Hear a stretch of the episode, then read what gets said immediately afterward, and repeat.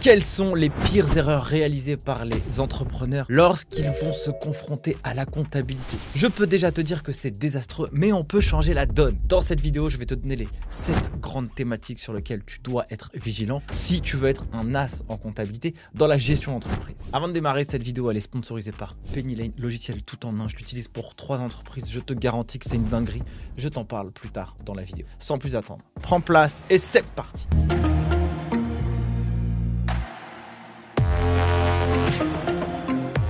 Dans ces 7 parties, je vais te donner les 7 erreurs communes, mais aussi les actions que tu dois mettre en place pour apporter de la valeur à ton projet d'entreprise. Et si toi, tu es étudiant ou tu bosses en comptabilité et que tu accompagnes des dirigeants, il faut que tu aies cette logique-là dans la tête pour les aider. Première chose, il ne faut pas confondre la trésorerie de l'entreprise et ta trésorerie personnelle. Sache qu'une entreprise est une entité, une personne morale, et toi, tu es une personne physique. Tu ne peux pas utiliser la carte bleue de l'entreprise pour aller t'acheter à titre personnel un iPad à la FNAC que tu vas utiliser pour regarder Netflix à la maison ça c'est interdit. Toutes les dépenses engagées dans l'entreprise doivent être réalisées pour l'atteinte de son objet social. Ce pourquoi l'entreprise a été créée. On ne peut pas aussi inviter sa copine ou son cousin au restaurant avec les frais de l'entreprise. Donc ça, ce sont bien deux choses à dissocier car il y a un risque fiscal majeur. Pour être bien dans une entreprise, il faut savoir dormir sur les deux oreilles. Deuxième élément qui est très important, et ça j'ai vu beaucoup d'entreprises se casser la figure car elles ne maîtrisent pas leurs obligations légales. Les obligations légales, elles peuvent être extrêmement risquées pour l'entreprise.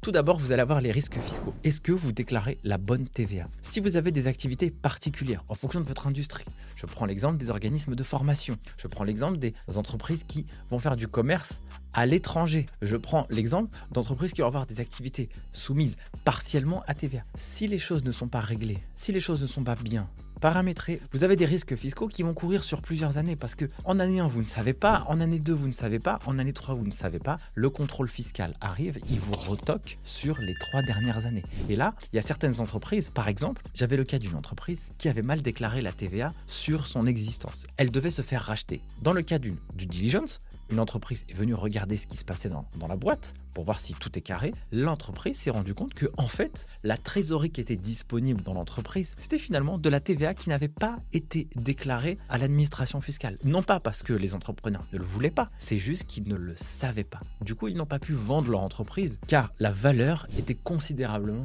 dévaluée. Deuxième élément, ne pas connaître donc les liens avec son activité. Vous savez aussi des risques juridiques. Par exemple, si vous faites appel à des prestataires externes, il ne faut pas se taper dans la main et dire check. Si vous travaillez et collaborez par exemple avec des freelances, il faut signer des contrats de prestation de services. Si vous prenez quelqu'un qui fait du marketing pour vous, la création de contenu, la production vidéo, si vous prenez un développeur informatique qui vous développe du code pour vous, il faut s'assurer qu'il y a une cession des droits qui vous est attribuée à vous, commanditaire de prestation de services. Parce que si vous ne le faites pas, vous pouvez considérer que vous avez un risque juridique. Cela ne vous appartient pas, quand bien même vous l'avez payé. En réalité, il faut signer des contrats de prestation de services qui mentionnent la cession des droits. Demain, vous vendez votre entreprise, on vous demandera ça dans le cas du contrôle de la boîte. Et si vous ne l'avez pas, l'acquéreur ne pourra pas acheter votre produit, acheter votre boîte, car il y a un risque juridique. Là-dessus, il faut être très conscient. Vous avez également les normes RGPD sur lesquelles il faut être vigilant. Les obligations légales, ça peut être un gros frein dans le développement d'une entreprise.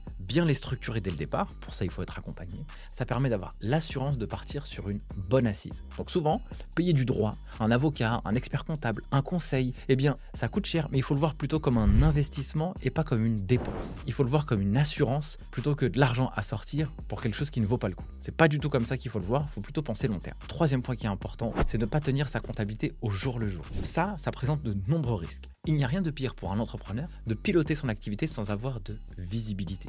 Ça, on a trois parties. La première, c'est ne pas avoir de visibilité sur l'activité. Est-ce que les décisions que vous avez prises ont-elles rapporté ou pas de l'argent? Si vous n'avez pas de tenue de comptable, vous ne pouvez pas le savoir. On ne peut pas faire à l'intuition et au doigt mouillé. Sans indicateur, sans visibilité, l'échec est quasiment de 100%. Vous allez forcément prendre des décisions qui ne seront pas concrètes, factuelles, avec des données chiffrées précises. Deuxième élément, vous ne savez pas, vous ne mesurez pas non plus les dettes et les créances que vous avez. Combien vos clients vous doivent, combien vous devez aux fournisseurs, combien vous devez à l'État, combien vous devez à l'URSSAF. En ayant cette visibilité, vous savez quel est le potentiel de trésorerie que vous allez devoir sortir de votre entreprise. En ne le sachant pas, vous prenez des risques. C'est pour ça qu'avoir une comptabilité à jour vous donne ces informations-là. Mais vous ne pouvez pas avoir une comptabilité à jour en faisant ça tout seul à la mano. Ou c'est là où mon partenaire de cette vidéo prend tout son sens. Et si je vous le recommande, c'est que cet outil il a changé ma vie. J'ai trois sociétés, je l'utilise pour trois entreprises. Cet acteur, c'est Pennylane, un outil puissant intégré à tous vos logiciels métiers. Avec Pennylane, vous n'allez plus perdre vos justificatifs, vous n'allez plus perdre vos factures d'achat et vos notes de frais. Avec Pennylane, vous n'allez plus perdre vos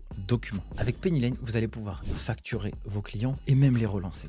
Vous allez pouvoir les faire payer avec GoCarList, Stripe. Vous allez pouvoir gérer les achats de votre entreprise. Ça veut dire que vous ne perdiez plus vos factures ni vos notes de frais. Pennylane va chercher vos documents et va les envoyer directement dans l'outil. Avec Pennylane, vous avez un compte pro sur lequel vous pouvez recevoir de l'argent et des paiements. Avec Pennylane, vous allez pouvoir collaborer avec votre cabinet d'expertise comptable car lui pourra récupérer l'ensemble de vos informations financières de Pennylane pour produire la comptabilité en un temps record. En plus de ça, Pennylane, c'est plus de 100 000 dirigeants indépendants directeurs financiers qui utilisent la solution et moi je ne peux que vous la recommander en plus, en plus, en plus avec les geeks des chiffres et le code geek Penny Lane, vous avez un mois offert sur la solution. Cette solution, je la kiffe car elle m'a permis pour trois sociétés de clôturer les comptes en moins de 15 jours et d'avoir des situations mensuelles à J 5, ce qui donne une clarté de visibilité sur toutes les actions que vous faites. En plus, c'est sécurisé, vous retrouvez toutes vos factures de vente et toutes vos factures d'achat. Ça vous libère du temps et ça vous permet de vous concentrer sur les tâches à haute valeur ajoutée que vous avez à traiter dans votre entreprise. Autre erreur que les entrepreneurs confondent souvent, c'est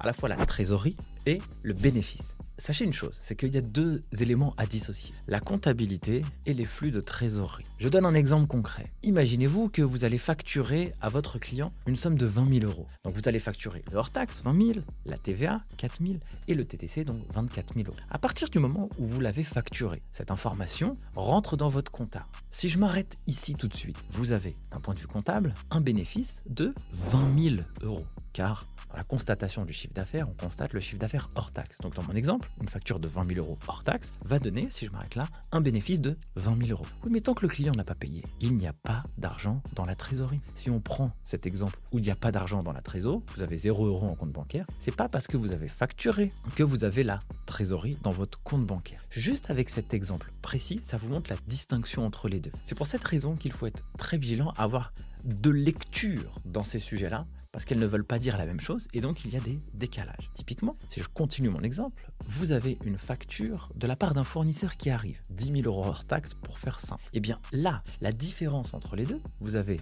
vendu pour 20 000, vous avez acheté pour 10 000, la différence entre les deux vous donne un bénéfice de 10 000 euros. Oui, mais tout de suite, votre fournisseur exige de votre part que vous lui payiez ces 10 000 euros. Qu'est-ce qui va se passer? Vous allez lui payer de l'argent. Donc vous avez un bénéfice de 10 000 euros. 20 000 moins 10, ça fait 10 000. Et là, vous lui avez versé 10 000 euros. Donc, si vous n'aviez pas d'argent dans la banque, vous avez un découvert de 10 000 euros. Donc, dans ce cas d'usage, vous avez un bénéfice de 10 000 euros, donc vous êtes rentable. Mais vous avez un découvert de 10. Donc c'est sur ce sujet qu'il faut être très vigilant sur la gestion financière de votre entreprise. Cette distinction est très importante car elle peut amener à des décisions différentes. Donc avoir une comptabilité à jour, cela permet de connaître notre situation. Le point suivant, donc le cinquième point qui est sous-estimé, mais qui est très important pour les deux autres prochains. Vous ne devez pas rater ce point-là. C'est passer beaucoup de temps à l'opérationnel et passer très peu de temps à la stratégie. Je vous donne un exemple. J'écoute un podcast un jour, je pense que c'est l'ancien dirigeant de Essilor. Essilor, c'est une boîte qui fait des verres. Et donc, la personne qui est arrivée à la tête de Essilor, elle l'a fait passer au rang de numéro 1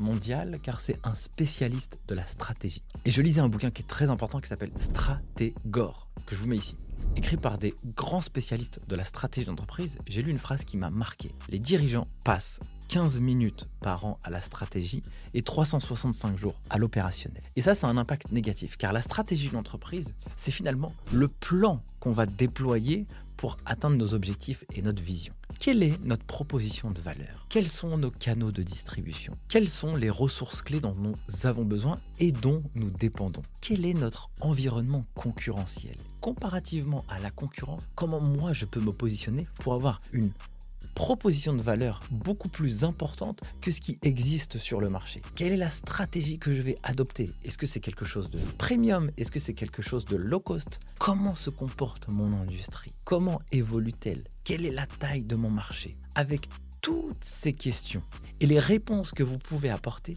vous pouvez mettre en place un plan qui va faire que votre entreprise va cartonner. Ou alors, vous prendrez des décisions où vous maximiserez l'impact des décisions que vous allez prendre et donc vous maximiserez le potentiel de réussite de votre entreprise. Parce qu'une fois que vous aurez ça, vous allez mettre en place un plan d'action et vous allez l'évaluer et vous allez identifier quelles sont les ressources dont vous avez besoin. Ça peut être des ressources humaines, des ressources financières, des ressources matériel. Et ces ressources, vous devrez les financer. Et c'est intéressant parce que ça va vous permettre, un des autres points très importants, de mettre en place une stratégie budgétaire. Vous allez mettre sur papier votre plan. Et en mettant sur papier votre plan, petit ou énorme, vous allez pouvoir piloter vos actions en toute connaissance de cause. En étant freelance, on peut imaginer que notre taux moyen journalier est de 400 euros. Oui, mais imaginons qu'en fonction de la stratégie que je vais adopter, peut-être une proposition de valeur pour mon client beaucoup plus importante, je peux passer de 400 euros à 650 euros, 800 euros ou 1200 euros la journée. Eh bien, il faut que j'analyse aussi mon environnement concurrentiel.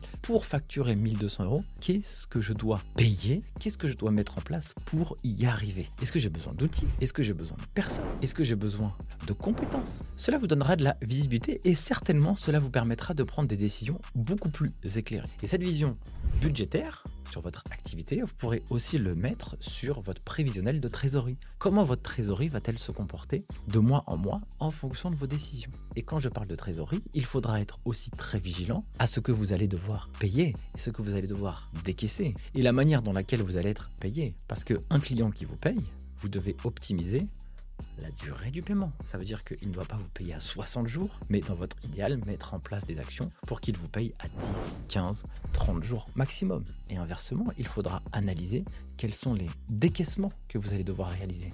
Les fournisseurs, c'est assez simple. On se fait piéger parfois par un acompte d'impôt sur les sociétés un volume de TVA qu'on n'avait pas imaginé, charges sociales qui doivent tomber, une CFE qui arrive alors qu'on ne le savait pas. Et donc je dois le prévoir. Et le prévoir, c'est avoir l'assurance et la sécurité d'avancer en toute connaissance de cause. Dernier point aussi également, pour faire progresser son projet, c'est d'avoir des KPIs d'activité. Et ça, malheureusement, trop peu d'entrepreneurs les ont. Il n'est pas besoin d'avoir une usine à gaz et avoir des indicateurs sur tous les éléments. Il faut juste quelques indicateurs qui puissent nous montrer un peu le poumon et la situation de l'entreprise. Vous avez des indicateurs financiers, il faut avoir la compte à jour, mais vous avez aussi les indicateurs d'activité de votre propre business. Si vous êtes, par exemple, une activité industrielle où l'entreprise va devoir fabriquer des produits, elle analysera précisément son coût de production. Et donc son objectif sera de minimiser le coût de production et de maximiser les ventes pour avoir une marge beaucoup plus significative. Mais si vous avez une activité où vous êtes tout seul, vous pouvez aussi analyser votre performance de transformation des devis envoyés. Si vous en envoyez